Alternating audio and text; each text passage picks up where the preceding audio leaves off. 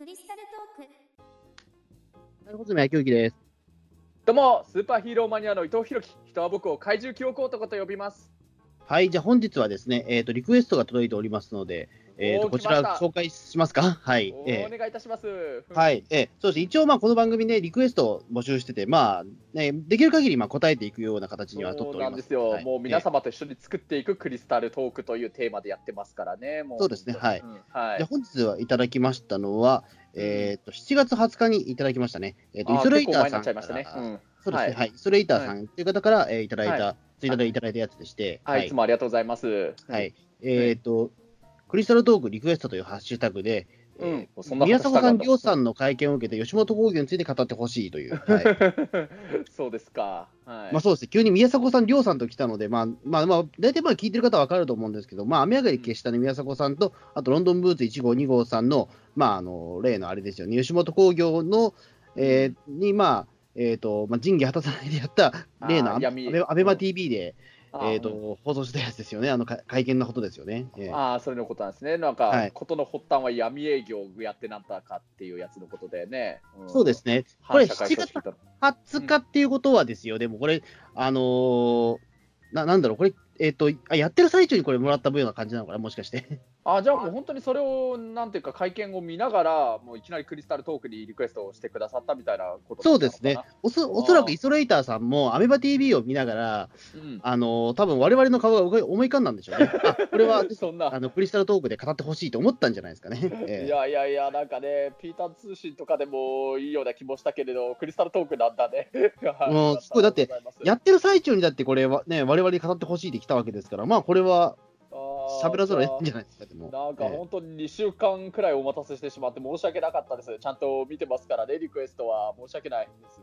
うん。はい。というわけなんですけども、はい。うん。えっと、うん。そもそも伊藤さん、まあ、この話って中澤さんとは僕結構、そのピータン通信とかでも話はしてて、ああ、もうこれテーマみたいなのしたことあったの、まあ、これ、現状のテーマではないんですけど、うん、あのーあれですね、まあ、いわゆるその時事問題を扱った、まあ、ピータン大賞2019上半期あーへで、ーうん。あのその時にまあこの話も当然出たんですよ。うん。で、その時もやっぱり話し合って分かったんですけど、うんまあ、この問題ってすごく、あのー目まぐるしく変わるんですよ。その情景が。そうだね、あのね、僕もいろいろ、あの毎日定期購読で撮ってるスポーツ新聞の芸能ニュースとかはいろいろ毎日のようにいろいろ読んだりとかはしてるけど、なんかね、うん何？この芸人さんたち側か、あるいはこの吉本の会長さんとどっちの方が問題があるかとかみたいな、うん。みたいななってる、うん、かな、うん、そうなんですよね。ね。で、まあ、うん。これ、まあ、えっ、と、この20日の時点では、まあ、その宮迫さん、りょうさんの、まあ、その会見が、まあ、行って、で、その、うん。えっ、と、翌々日に、あ、そうか、翌日にであるワイドナショーで松本さんの、まあ、そのコメントがあって、またその翌日に吉本興業社長の、えー岡本社長の、まあ、あのうん会見もあってみたいなところで、うんあのまあ、実質、まあ3、3個セットなんですよね、これって言ってしまうとね、その3日間っね。うん。ええ。はいうん、でそこでもうすごくその、ねえー、とワイドショーとかはもうこれ、毎日のように今、取り上げてますから、えーああ、そうなんだよね。うん。うん、そうですね、まあ、この問題ってかなり、だからそのね、ふまあ、たった2ヶ月、えー、と発覚したのは確か6月の初め頃だったと思うので、その営業問題っていうのが、じゃあもう2まあ、まだ実は2ヶ月経って。ないんだけど、えうんうんでもーでも本当にでもここまでね、なんか長引くとは思ってなかったのでね、びっくりなんですけど、ねえ、うん、ちなみに、えー、と伊藤さんはどっから、えー、と分かります、この問題は、全く分からない感じですかね、いやいや、全くではないけれど、まあ一応そのスポーツニュースの芸能面とかで読んでたりとかはしてるけれど、うーん、まあ正直言うと、あんまり詳しい世界のジャンルの話ではないあのかかなっていうのはあってね。うんまあ、なんて言えばいいんですかね、まあね、ウルトラマンベリアルですよ、一応、宮迫さんは。えうん、わわわかるわかる、それはわかえるよ。ええもうもうやめちゃったけど。ど、ベリアル。うん、分かってる。うん。ええまあね、後に小野勇樹さんになったけど、ウルトラマンベリアルは。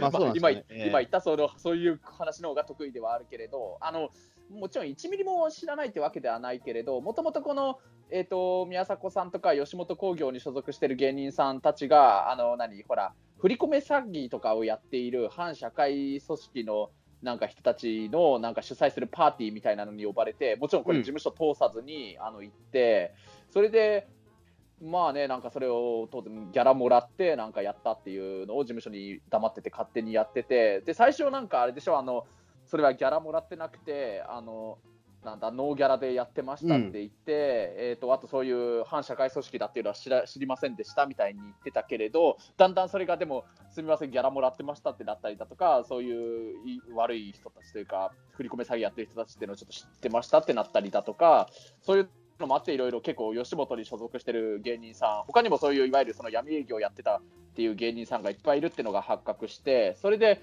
結構吉本に所属してる芸人さんがいっぱいいわゆる謹慎になったって話なんだよね、もともとそうです、そうです。もう大体でもそれでも合ってます、はい。ええ。うん。あのそれがだから、いわゆるもう一発目のフライデーの報道ですね。ええ。あ最初フライデーなんだね、これ、最初そうそうそう。ええ。最初、フライデーがそれま出して、あのうんでその報道が出る前日に、うん。入江さんは解雇されてるんですよね、そのカラテカの入江さんが。ああ、はい。うん。ええ。でその宮迫さんの前に、そのうん。カラテカの入江さんが、まあ、その宮迫さんたちをまあその忘年会に呼んだということで、何やってんじゃ入江っていうことで解雇されてるんです、まず。で、とりあえずそれで、まあ、いわゆるうんトカゲの尻尾切りみたいな形で、まあ、入江さんが辞めたことによって、まあ、吉本的には、まあ、これで一応その解、解決ってことじゃないけども、うん。まあ、生還することになったんですよね。当時、この時点では、宮迫さんとか、その、りょうさんとかは、一切謹慎もなかったという。まあ、その時点では、だから、そのね、えっ、と、金銭を受け取ってない、授受がなかったっていうことを言ってたんで、特に問題がないだろうっていうことで、うんあの、終わってるんですよね。ええうんまあ、本来ならそれです。本来であればそうそれで終わるような。うんそう、入江さんが辞めれば、もうそれで全部解決だったはずなんですよね、これね。吉本の考えとしてはね。それが今まだね、全然尾を引くような、すごいね、いろんな厄介な話になっちゃってるってことなんだね。うんそうですね。で、まあ、うんその後だから、あのね、ちょっとだけ、まあ、あの、マスコミも、まあ、頑張って、あの、これとは全く別なラインで、スリムクラブさんが、あの、その闇営業にに参加してたっていうことが分かったんですよね。ええはあはあ、うん。ええうん。うんそうですね。まあ、これおそらく、まあ、その暴力団のそのパーティーだったっていうことになってるんですけど、ええほう、ええうん。うん。うん。でそまあ、そこでね、まあ、その、えっ、と、仲介していたのが、まあ、その、なんだろう、我々で言うと、まあ、その中澤武さんの、うんあの、茨城の妖怪図鑑でも名前が出てる坂東太郎さんが、そのスリムクラブさんを紹介したみたいなふうに、えー、と書かれてるんですけども、あ、そうなんだ、じゃあ、なんか中澤さんとか穂積君からしたら、あんまり遠いところにいない人が関わってる、これ、問題でもあったりするのか？はいまあ、そうなりまますよ。ええうんあのだから、その、まあ、うん、まあ、まあ、全く僕は面識はないんですけども、すそうなんですよ。だから、ちょっとだけね、まあ、か、そのね、すれ違いみたいなところはあるんですけども、あそうなんだね。うん。えうん。うん。そうですね。まあ、うんそれが終わったら、まあ、あのーね、えーなんだっけ、その次があれですよね。あのーまあ、またちょっとそのスポーツニッポンとか、じゃなかった。またフライデーだっけな。ちょっとそこ、あれなんですけども、うんあの、第2報として、宮迫さんが、またその、ね、まあ、過去に、えっ、と、まあ、その、忘年会に出席して、まあ、金銭を受け取ってたっていうところも分かったし、あとあれですね、そのまあ、最初のその入江さんが仲介していた闇営業でも100万円もらってたっていうことが分かったんですよね。100万円なんて大金だね。うん。うん、だそうなんですよね。だから、あのーうんまあ、これはだから結局、宮迫さんた宮迫さんと亮さんがまあその嘘ついてたっていうことで、あのどうなっちゃってるんだっていうことになって、あのーその吉本興業としては引退とか、引退はまあ、ねえっと契約解除っていうことになったんだけども、うん、あのーそれでは、えーなんだっけな、引退とかまあ契約解除みたいなことになったんだけども、あの宮迫さんたちはまあそれを突っぱねて、結局、あの吉本を通さず自分らでやったっていう、うん、いわゆるそのね、えっとなんでかっていうと、吉本興業、まあ、そこだからちょっとね、これまた別問題なんですよね、いわゆる吉本興業、宮迫さんたちが言いたかったっていうのは、こうはあ世間に対して謝か謝りたかったっていうのと、プラスして、吉本興業はこれだけあの自分たちに対して不誠実な行いをしてますよっていうことを言いたいんですよね。ああ、そういうことなんだね。そうなんですようん。だから結構、だからそのね、謝罪の他に吉本興業の告発もちょっとだけあったっていうところで、でその部分が、あのー今、問題になってるわけですよね。ああ、なるほど。じゃあもう、そりゃ話が大きくなっちゃうよね。そうなんですよ。なんか。事務所通さずに闇営業してた、してないとか、うんぬんどころじゃなくて、その事務所自体がなんかっていうことになっちゃうわけか。あのーあーちょっとこれがね、非常に問題があるのは、まあ、本当にだからね、えっとうん。どんどんよくわからない方向に飛んでってるっていうのもあって、あのはい。最初はだからそれこそ闇営業をしてました、ごめんなさいって済むはずだったんだけども、それによって、ままあ吉本興業の芸人さんっていうのは、うん。あのーその闇営業をしないと食べていけないっていうことが分かったわけそうだねですよ。うん。ね。なんか闇営業するのだって、なんで闇営業しなきゃいけないかってなると、普通のお仕事だけじゃそれは食っていけないからってことになっちゃうもんね、それは。そうなんですよ。うんうんで、うん。あのーまあ、別に闇営業自体は別にその、ね、事務所的にも完全に、ねやえっとやめろと言ってるわけじゃなく、黙認してるんですよね。えうん、そうなんだね。うん、まあ、なんだけども闇営業、うんえうん。闇営業自体は問題はないんです、実を言うと。うんまあそれはこあくまでも、その、うん。えっ、と、その宮迫さんたちとその吉本興業の間の話だけなんで、我々は特に関係はないんだけども、はい。ただ問題としては、その、うんそのお金がいわゆるその振り込み詐欺であるとか、反社会勢力に行ってたっていうことが問題なんですよね。うん、まあそういうことなんだろうね、きっと。そういうあ相手がなんていうか問題あるところだったみたいなね。うん、そうですね。なんだよな。うん。いわゆるだからそういうことをしちゃうと、あの振り込み詐欺へとか、その暴力団へのその後押しになっちゃうんですよね、その有名人が、あのね、その忘年会に出席したってことがなっちゃうと。そういうことだよね。だってその忘年会とかでその100万円だか、それのギャラとかだって、元正すとその振り込め詐欺やった連中で言うなら、本当に何の罪もない人から、それこそオレオレ詐欺だとか、ああいうのやって、もう盗んだ金だってことになっちゃうわけだよね。そうなんですすよね。ううんん、だから本来はこれ、全く別問題なんですけども、ただやっぱりそれとはまた別で、やっぱりその宮迫さんたちは吉本に対して、あうんのすごくやっぱりその不満があったんですよね。うんだからこそ、そのね、えーと20日の会見になったっていうような。ああ、そういうことか。うん。えうんえだそうなんですよね。ううんん。まあ、どうどうですかね、まあ、その伊藤さんもだからそのワイドショーね、まあ、スポーツ新聞の読んでたら、まあ、大体でも、あのーまあ、この話ってめちゃめちゃ複雑は複雑なんですよね。ええ。そうだね、なんか本当、結構ね、スポーツ新聞、僕の定期購読してるスポーツ新聞も、あの芸能面だけじゃなくて、本当に普通に一面とかでもこれの件になったりとかしてるのか、それが何日か何日も続いたりしてるから、うん、うん。いやーなんか、うん、そうなんですよね。だからまあこれ、まあ、いわゆるちょっと今、吉本興業って、あのーなんだろう、その政府とも関係があったりとかするので、で100億円とか、その予算とかもらったりとかするんで、そのね、教育事業とかでね。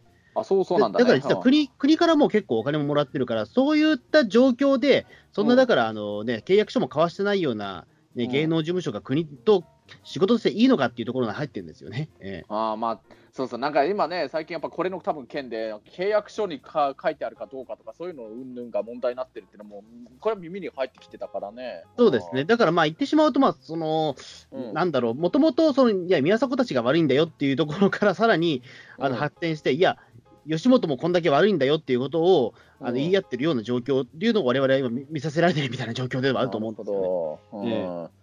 まあ、うんなんでも結局それは我々にも関係があるというか、その国のお金を使ってるわけだからね。まあそうだ国の金ってなっちゃうと、それは元正すと、今度は税金とかそういうことになっちゃうのかな？うん、そうなんですよ。別にね、ゃああの、ね、うん本来であれば別に我々何も関係がない話なんだけども、そういうことになっちゃうと、やっぱり言わざるを得ないというところでね、あの、うん、うん非常になんていうか複雑回帰な話なんですけど、これって。えなるほどね。うーん。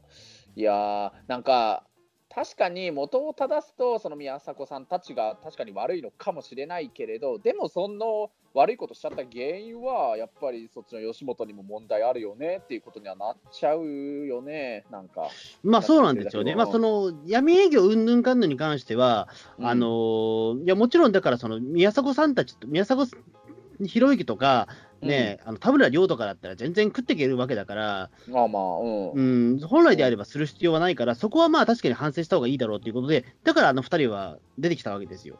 でも他の芸人はどうなんだっていうところになったときに、やっぱり闇営業がないと厳しいんじゃないかっていうのはね、うん、あるわうん。うん。そうですよね。うん。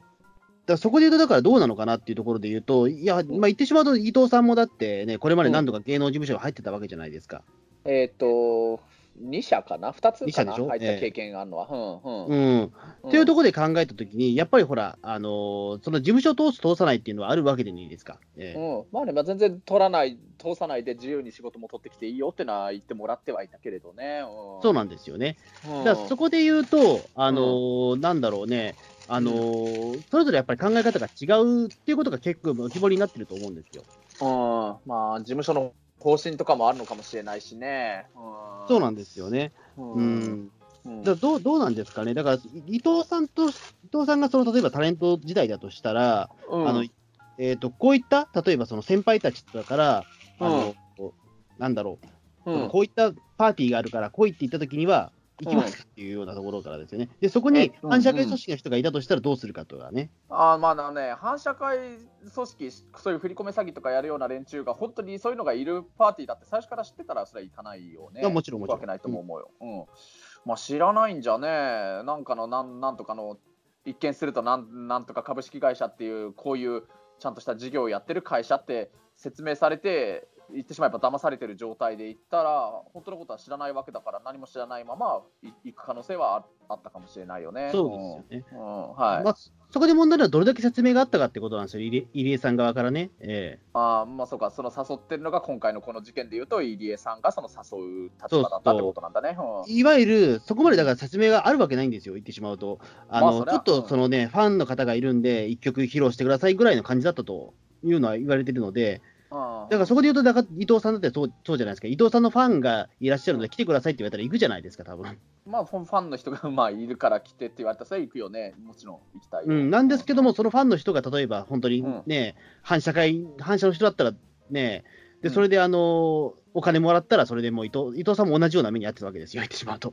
まあ、例えとしたらそういうことになっちゃうんだよね。そうそうそうそう。うそうなんですよね。うん。うん。うん。というところでね、あのーなんていうか、その芸人たちからしては結構その綱渡り的な形というか、なってると思うんですけども、うん。まあ、うん。あの例えばそのね、まあ、それこそ僕にも若干だけ関わりがあるっていうと少し大げさというかなんていうの？少し生意気な感じになっちゃうかもしれないけどこれでまず思い出すのはこれも吉本でしょ？あのもう7 8年前か？あのほら島田紳介さんが、はいはいはい。それこそなんかヤクザの人たちとのなんかつながりがあったとかなんとかでそれで芸能界を辞めな引退しなくちゃいけなくなったっていうそれも確か記者会見してやってたよね。うん。で、それがきっかけと言ってもいいのかな、なんか暴力団対策法みたいな新しい法律できたよね。そうですね。まあ、多分その前後というか、あれだったんでしょうね。あの、しんすけさんの場合は、あの、うん。これ問題になるということが自分で分かったから、自ら身を引いたみたいな形なんですよああ、そうか、これはもう解雇になったとか、契約解除ではなくて、しんすけさんが自分でもう身を引いたってことなんだね。そうですね。だから、あ言ってしまうと、その今回の宮迫さんとかの問題にしに直すと、うん。えっ、と、フライデーにフライデーされた時点で、うん。やめますって言ったようなもんなんですよ、これ。うん、なんかな、なんてそれこそだから、あのまたこれとはまたまた別の問題になっちゃうけれど、あのそれこそあの、あの時の純烈の件にちょっとにそういう意味でに少し似てるとこあるのかな？はうん。まあ、だから、言ってしまう、だからあれなんですよね、その、うん。報道が、しんすけさんが何がすごかったかっていうと、うん。報道が出た時点で全部私が悪いですっていうことで、引退すぐ決めたんですよね、あれってね、あまあ潔いよ、ね、なかなかあれできることじゃないじゃないですか。うん。まあ、そのね。ね、まあ、で、その純烈さんの件に関しても、うん。やっぱりだから、そのすぐ辞めますっていうのはな、やっぱならなかったんですよね。えうん、そうえだから、その、ね。ねメンバー内の方で、まあ、その、えっ、と、その脱退ということになりましたっていうふうな報告があったっていう。うん。うん、うんそうなんだよね。うん、そう。だだから、うん。こうやってやっぱりだからそう思っちゃうと、じゃあ、うんしんすけさんみたいにすぐ動いた方がいいのかなというのも思うんだけども。う、んうん、もうすぐ正直に潔く全部認めてっていう方がね、別になんか、思うに世間的に何かな、もちろんしんすけさん、いろいろ悪いことしちゃったのかもしれないけど、でもしんすけさんがだからといって、もう嫌いっていう人って、あゼロとは言わないけれど、そんないないもんね、今でもやっぱりしんすけさんに戻ってきてほしいし、しんすけさん見たいって思ってる人、結構いると思うよね。まあ、とは言っても、うん。あれなんですよね、その、えっ、と、表向きにそれ言っちゃいけないっていうか、まあまあね、言わせないためにしんす空気あるけやめたんですよね。そういうふうに、あの、うん。自分はこれだけ、あの、自覚はなかったけど悪いことをしたので、あの、もう戻ってきませんっていうことなんですよね。あれはもう本当に、うん。あの、自分への戒めだったんですよね、あれって。うん。あの俺の失敗によって、あのうん。これだけ、あのーなんていうか、もう二度とテレビに出られないようなことになってしまいましたっていうことを言ってたんですよね。これ、完全に僕のミスですって言っておっしゃってたんで、いやーかっこいいよね。でも、その、そう思うと、やっぱり、しんすけさんのやったことっていうのが一番実は正しかったというか、うん。なっちゃうんですうん。それはそれまたでも皮肉な話っぽいんだけど、うん。まあ、本当はあのその時にしんすけさんがもう自分のその立場をかけてまでそういう主張をしたことを結果的には今回これ吉本の後輩芸人さんたちに本当の意味で伝わってなかったってことになっちゃうよねこれそういうことなんです。よ。ううん。ん結局、島田紳介さんがやったことが全部、その会見を見てれば、実は全部答えはあったと思うんですよね。えうえん。うん。うん、嘘はつかないっていうのと、あの、うんきちんとその、ね、じ自分から謝るっていうことですよね、もう。ね本当だよね。うん。うん。うん。そうなんですよね。だからまあ、ちょっとこれでどうどうなるのかなっていうところで、まあ、ちょっと今、本当にわけわかんないところも話がいってるし、この配信してる時時にも、もしかしたら全然話が動いてるかもしれないしみたいな、ね。うん。その松本工業とか、ね、なんか,、あなんかね。出てるかもしれないみたいな話もあるまわけですし、松本人志さんがなんか自分がなんか若手を引き取るみたいなことを言ってるだけ、うん。うん、うん。そうですよね、まあ、でもそれが果たして解決なのかどうかはちょっとわからわからないというか、えーうん。うん、なんでしょうね。うん。まあ、でもそうなんです、でもこういうのってちょっと困るのは、うん。ねえ、えっ、と、なんていうんですかね、まあ、うんこの問題からまあどうそれを我々に直結するかっていうと、まあ、今、うん。僕もだからその山口敏太郎事務所の一応タレントにはなってるので、うん。あれなんですよね、だからそこでまあ、あの自分に直すと、例えばどういう時にその事務所を通すかっていうことも考えれば考えるんですよね。えうん。えで僕はでもなるべく通すようにしするというか、あのーなんていうか、あれなんですよね、僕の考え方としては、あのその山口敏太郎事務所とか、その他のその芸能事務所の名前っていうのは、看板料だと思うんですよね、すごい。いわゆる。ほうん吉本さんって特にそれが強くて、吉本興業の芸人ですって言ってしまうと、うんそれだけであの一種のそのブランドができるわけですよ。まあそうだよね。うんあのだから、んえーと、名前は出せないけども、うんまあ、そんな有名じゃない芸人さんの人が、まあ、その会うときも、必ずその吉本興業なんとかですって必ず言うんですよ。うんあまあね、そうなっちゃうね。ううんん、そのなんていうか、いや、お前のこと全然知らないよっていう人でも、吉本興業の人だったら、吉本興業です、なんとかですって言うし、松竹芸能とかでも、松竹芸能なんとかですって必ず言うんですよ。うん特に若手だったら。ええうんまあ、それはうん一種のその安心ですよっていうことの証明なんですよね。そうだよね。まあそのまず名刺を1個持ってるみたいなもんだもんね。そういう大手事務所とかだと。うんそうですね。だとしたらもう、あの芸人としては、そのね、吉本興業に入った方が100%得なんですよ、それ間違いなく。うんあのいやよくそれでフリーになればいいいいじゃないっていう人もいるけど、あのうんフリーなんて生きていけないですから、言ってしまうと。そうだね。フリーは、なんていうか、自分の身を自分で守っていかなくちゃいけなくなっちゃうわけだからね。うん、そんなことできるわけないし、っていうか、その、なんていうか、イベントを企画する側からすると、フリーの人は使わないですよ、基本で、やっぱりそういう。まあね。うん怖くて使えないですもん、正直言そうだよね。何かあるときに責任の所在はどうすればいいみたいなそうなっちゃうね。うん何かあった時に、その責任所在はじゃあ吉本にありますって言ったら、それだけで一つのブランドにはなるわけですよ、いわゆる。そうだね。うんあのー例えば何かその、ね、収録とかでも、例えばなんかその現場に遅刻したとかになったら、うんあのそれはもう全部その事務所があの補填してくれたりとかっていうこと、全然あするから、その事務所の力って強いんですよ。いわゆる社会的な、うん。あのそのなんていうか、そえーと、立場を与えられてるんですよね、うん。事務所所属っていうところで。そうだね。うん。うん、うん。でそこで言うと、だからその吉本興業自体が、あのそのじゃああの、出てきやればいいじゃないかっていうことは、そもそもこれ、ナンセンスな話で、それはできないわけですよ。ええ。うん。うん。ええ。あのできなくはないのかもしれないけども、あのそれは得策ではないというか、あ所属した方が間違いなく仕事はあるっていう、ええうんね。うんだったら所属しない手はないっていうことなんですよ、結局は。そうだね。えうんうんそうなんですよね。うん、言ってしまう、だからそれで、まあ、僕だから芸能事務所っていうのは基本的に僕、職安みたいなところだと思ってるので、うん職業安定所で、例えば今、こうあの暇してるんで、あのなんか仕事ないですかって、ガラガラって相談しに行って、仕事もらうみたいなところなんですよ。あーまあ、たったなんとなく伝わるね、例えとしては。僕でもそれ、そういう考えだと思ってるから、うん。僕、山口敏太郎事務所に行った時も、あのフラッと行って、フラッと仕事ないですかって聞いたりしますもん。う んいいね。うん。ええ。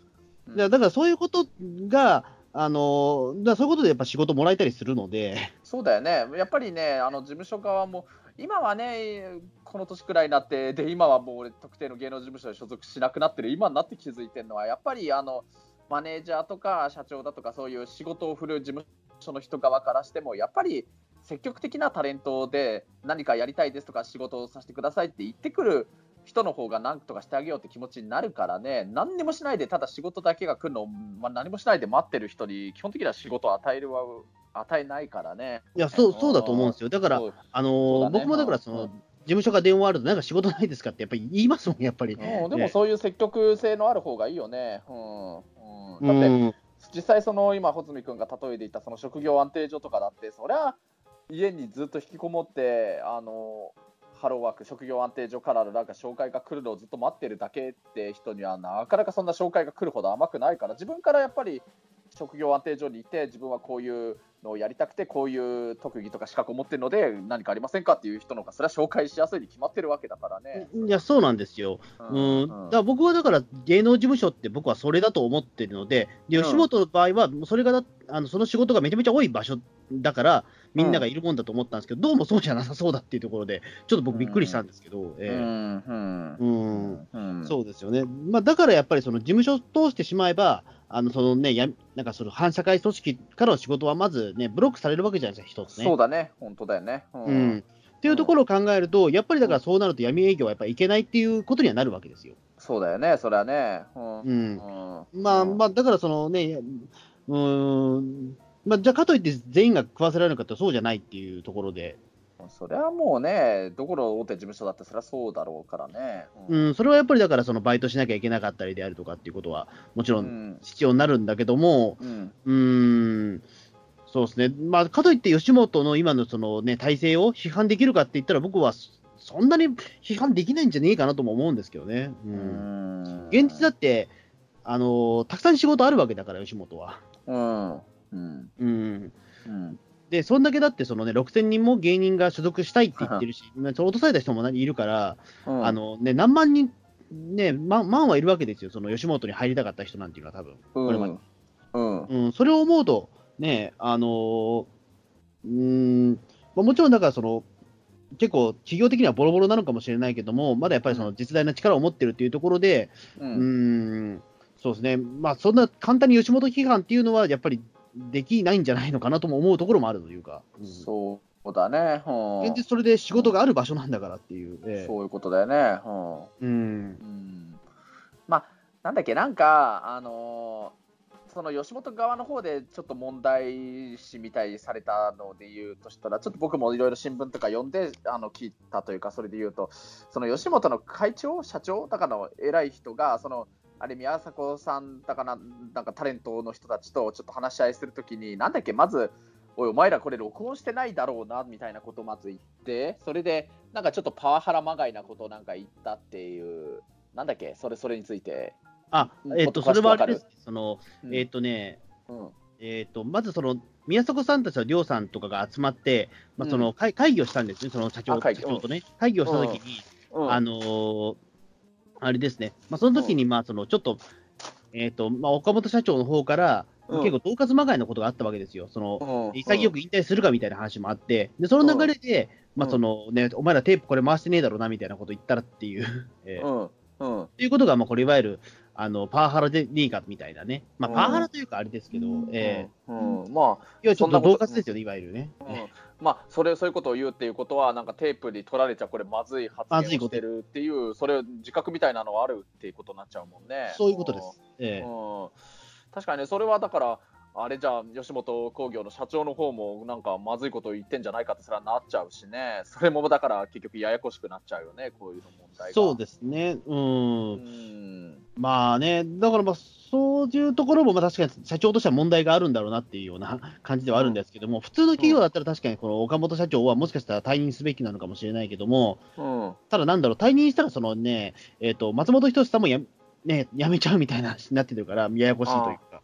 うんでなんかあのなんだっけ松本人志さんがなんか新しいじ事務所でいいのかな？なんかそういうのを作って若手は自分が引き取るとも言ってるんだよね。うーん、まあ、おそらくだけども、まあ、その岡本さんが辞めたら、おそらくその松本工業の人になっちゃうんでしょうね。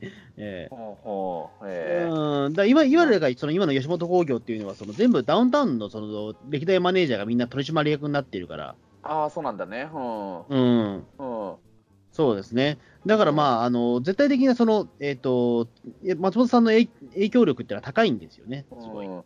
うんまあね、これ、これ、どこまで言っていい話なのかな、なんだろうな、ちょちょっとこれ、俺ね、どこまで言っていい話で、どどこから言っちゃまずいかがちょっと分かんないんだけど、穂積君の方で、これ、この話、ここでやめときましょうって思ったら、もう遠慮なくストップかけてほしいんだけど、はい。ええ。だからこれ、中澤さんの方の話なんだけど、中澤さんが世間的にどこまでこれ話題にしてるのか、ちょっと忘れちゃったんだけど、あのあのほら中澤さんのちょうど今あの関わってるバイオレンス・ボイジャーのナレーターで松本人志さんがナレーションやってるよね。うん、なってますね、はい。で松本人志さんがそのナレーションやるからっていうことでアアフレコ現場に来た時にここから先もし中澤さんがあんまりこれ話してない話だったらちょっともうストップかけてほしいんだけどなんかあのやっぱそこの現場って吉本のなんか関係者の方がいっぱいいらっしゃる現場だからまあ、松本人志さんだそうですよね。うん。で松本人志さんが来た時になんか松本さん人志さんがそのなんだったかなスターバックスだかどことかのコーヒーショップのなんかコーヒーのやつが好きなんだけれどどれを飲む飲みたいっていうかわからないから全部全種類をも買っと聞いてでもでも好きとは言っても必ず飲むとは限らなくて飲まない場合もあるんだけどそれでも絶対なんかどこの現場でも全種類を用意してでしかも松本さんが現場に到着したらもう吉本のそこの関係者の人全員が総出でもうすごいなんていうの王様を迎えるかのようになんかねもう極端な話ひれ伏すような感じでなんかお迎えするみたいなすごい光景が見られた見たって言ってたんだよね。なんかだからおーいや、うんそれは僕に編集権あるにしても、何を切っていいか分かんないです。うん。ええ。あこれ中澤さんがこれ世間的にこの話してないんだとしたら 知らない僕知らないですけど。うん、僕はそれを切っていい判断も僕つかないんですけど、まあでも、そうなると思いますよ、正直。うん、すごいことなんまあ、とにかく聞いたのは別にあのだからいや松本人志さんすごい人本当にすごい人なんだなと思っちゃったよね。うん。うん、まあ、全くそうだもんだって言ってしまう。と、その今、東京で吉本興業が、うん、あのーねうん。ここ、ここまでいろんな番組に出れてるっていうのは、もう間違いなく松本さんというか、そのダウンタウンのおかげですから、そうなんだね。うん。え。うん。今のだから、その吉本興業を作った、ね、人と言っても過言ではないとはずなので、うん。まあ、そうなるとは間違いないというか。うん。うん。うんということを考えると、まあ、確かにその松本人志さんの影響力っていうのはすごく高いので、ううん。んまあ、だから難しい立場だとは思うんですよね。あのー結局、自分の発言っていうのが、その社長の発言より強いので、あそうなんだね。う。んそう。まだって、まマネだってその岡本社長っていうのは、元だってそのダウンタウンの現場マネージャーからあそうかそうか始めてる人そうかだから、そそううだから僕、子供の頃がガキの使い見てて、あのうん。岡本社長がブリーフ一丁で、うん。あのなんかそのなえ、バンジージャンプやってるとか見たことありますよ、僕。えままマネージャーさん？マネージャーさんがそういう芸人さんみたいなそういう体張るようなことをやるんだね。そうそうそうそう。だから、ほんまあ、一番ガキの使いはそういう番組なんですけど、うんうん。あのだってね、その岡本社長のその下については、副社長の藤原さんという方は、だっていまだに放送されている、笑ってはいけないの、うんね、何々アウトっていう声の人ですから、ああそうなんだね。うん。うん、だからそう思うと、だから本当にこれ、笑ってはいけないんじゃねえかなみたいなことも、ちょっと、普通にダウンタウンの番組じゃねえかなっていうふうに、僕、会見見てて思ったんですけど、でもそうなんだよね、この人たち、もうふざけてるけど、やっぱこういったさ企業のサラリーマンなんだよなっていうことを改めて思ったぐらいですもん、言ってしまうと。うん。うんえ。うん。おふざけてねえぞと思って、この人たちと思って。えうん。うん。うん。うん。そうなんですよね。だからまあ、非常にだから松本さんもね、ななんていうか、その、社長、だから松本さんが動いたことによって、まあ多分その社長の、えっと会見とかもああいうことになったと思うんですけども、おうん、まあどうやら関係はないらしいんだけども、まあでもその一言があったことによって、ああいうことになったのは間違いないと思うというか、うん。うん。まあそれがね、あんまりうまくいかなかったから、まあちょっとこの大混乱になっちゃったっていうか、ええ。はあはあ。うん。なるほど。ね、だからどうどうすればいいのかな、だからその岡本社長としては、でもあれは詰将棋みたいなもので、うん。何をどうしても、うん。叩かれると思うんですよ。ええ。うんうん。だって言ってしまうと、うん。でもあの時点でやっぱりその、いや、宮宮迫と論文の量はもう解雇しますって言ったら、もうそれで終わりだったはずなんですよね、そこで言ってしまうとね。うん。でもなんか解雇を撤退したりとか。なんだけども、そのアメバ TV の会見の時に、宮迫さんたちは、うん。あのやっぱりその和芸によって世間を味方にしてたんですよ。うん。だから、言えなかったんでしょうね。うん。うん。世間がその宮迫亮に対して、うん。あのすごくあの、応援しちゃってる体制になっていたので、うん。でしかもその周りもその吉本のその契約しなんかその契約書がないとか、そのねえー、と 9, 9対1取ってるとか、そういった話があるから、反吉本になったんですよね、周りがね。うんだからこそ世論が反吉本ってなってたから、ああいうちょっとボロボロな会見になってしまった部分もあると思うんですよ。普通にあの現場だったら、あの、いや、いやこの二人辞めさせますっていうことも可能だったんだけども、それができなかったんですよね。うん、なんか、しまいにはなんか、なんだっけ、まあ、意味として、意訳として言うと、あの宮迫さんたちは一切悪くありません、悪いのは私ですって、その社長の人が急に言い出したりもしてた、してなかったっけ、なんか、意味としては。うーんと、どあう、いや、それはないかったかな。それは言ってないと思います、多分。あ、そええこはちょっと極端だったか。いや、なんか、うん、あいや全く悪くなくはないよ。悪悪くなくははないです。だから言ってしまうと、まあ、宮迫亮は100%悪いですよっていう話で、そもそもが。えでもらっても嘘ついてたっていうところで言うと、嘘さえつかなかったらこういうことになってなかったっていうのは、まさにその通りで。ねえ、うんまあ、かといっ、て、吉本も人のこと言えたもんじゃねえだろっていうところで、うん付き合いが始まっちゃってるっていう。うん、ねえ、うん。いやー、まあ、ほんとね、なんていうか、答えの出ない話なのかもしれないまあけれど、ね。そうなんですよね。で、じゃあそこで、だから、なんていうか、その、えっ、と、その、ね、宮迫さんと亮さんの会見が終わった後の、ビートたけしさんの言葉が本当だったと思ったんですよね。ええあなんておっしゃったんだっけ、たけしさんは。えっ、と、こういったことをさせると、うん。あの、もう、この芸人を見て笑えなくなるから、これはもう絶対させちゃいけないっていうことを言ってたんですよ。あ本当だよね、確かにそのその通りだよね。いやそれが一番芸人にとって悲劇であって、あの、うん本当に悲しくなったって言ったんですよ。でも、芸人としては多分、ま、それなんですよね。ええうんいや、本当だよね、なんか人をね、笑わせて、一応幸せな気持ちにさせるためにお笑い芸人さんっているものかと思うんだけど、そのなんか見るたびに、こんな、なんかこっちまでちょっと嫌な気持ちになっちゃうって、あなっちゃう、それは、なんていうの、芸人さんの意味がないというか、やるべきことやってないというか、なっちゃうね。うんそうですね。で、おそらくその中に、たけしさんの頭の中には、あの、うん鳥居谷さんの多分、鍵があったと思うんですよね。は鳥居谷さんっていう、まあなんだろう、わかりやすく言うと、その、えっ、と、おそ松くんのイヤミっているじゃないですか。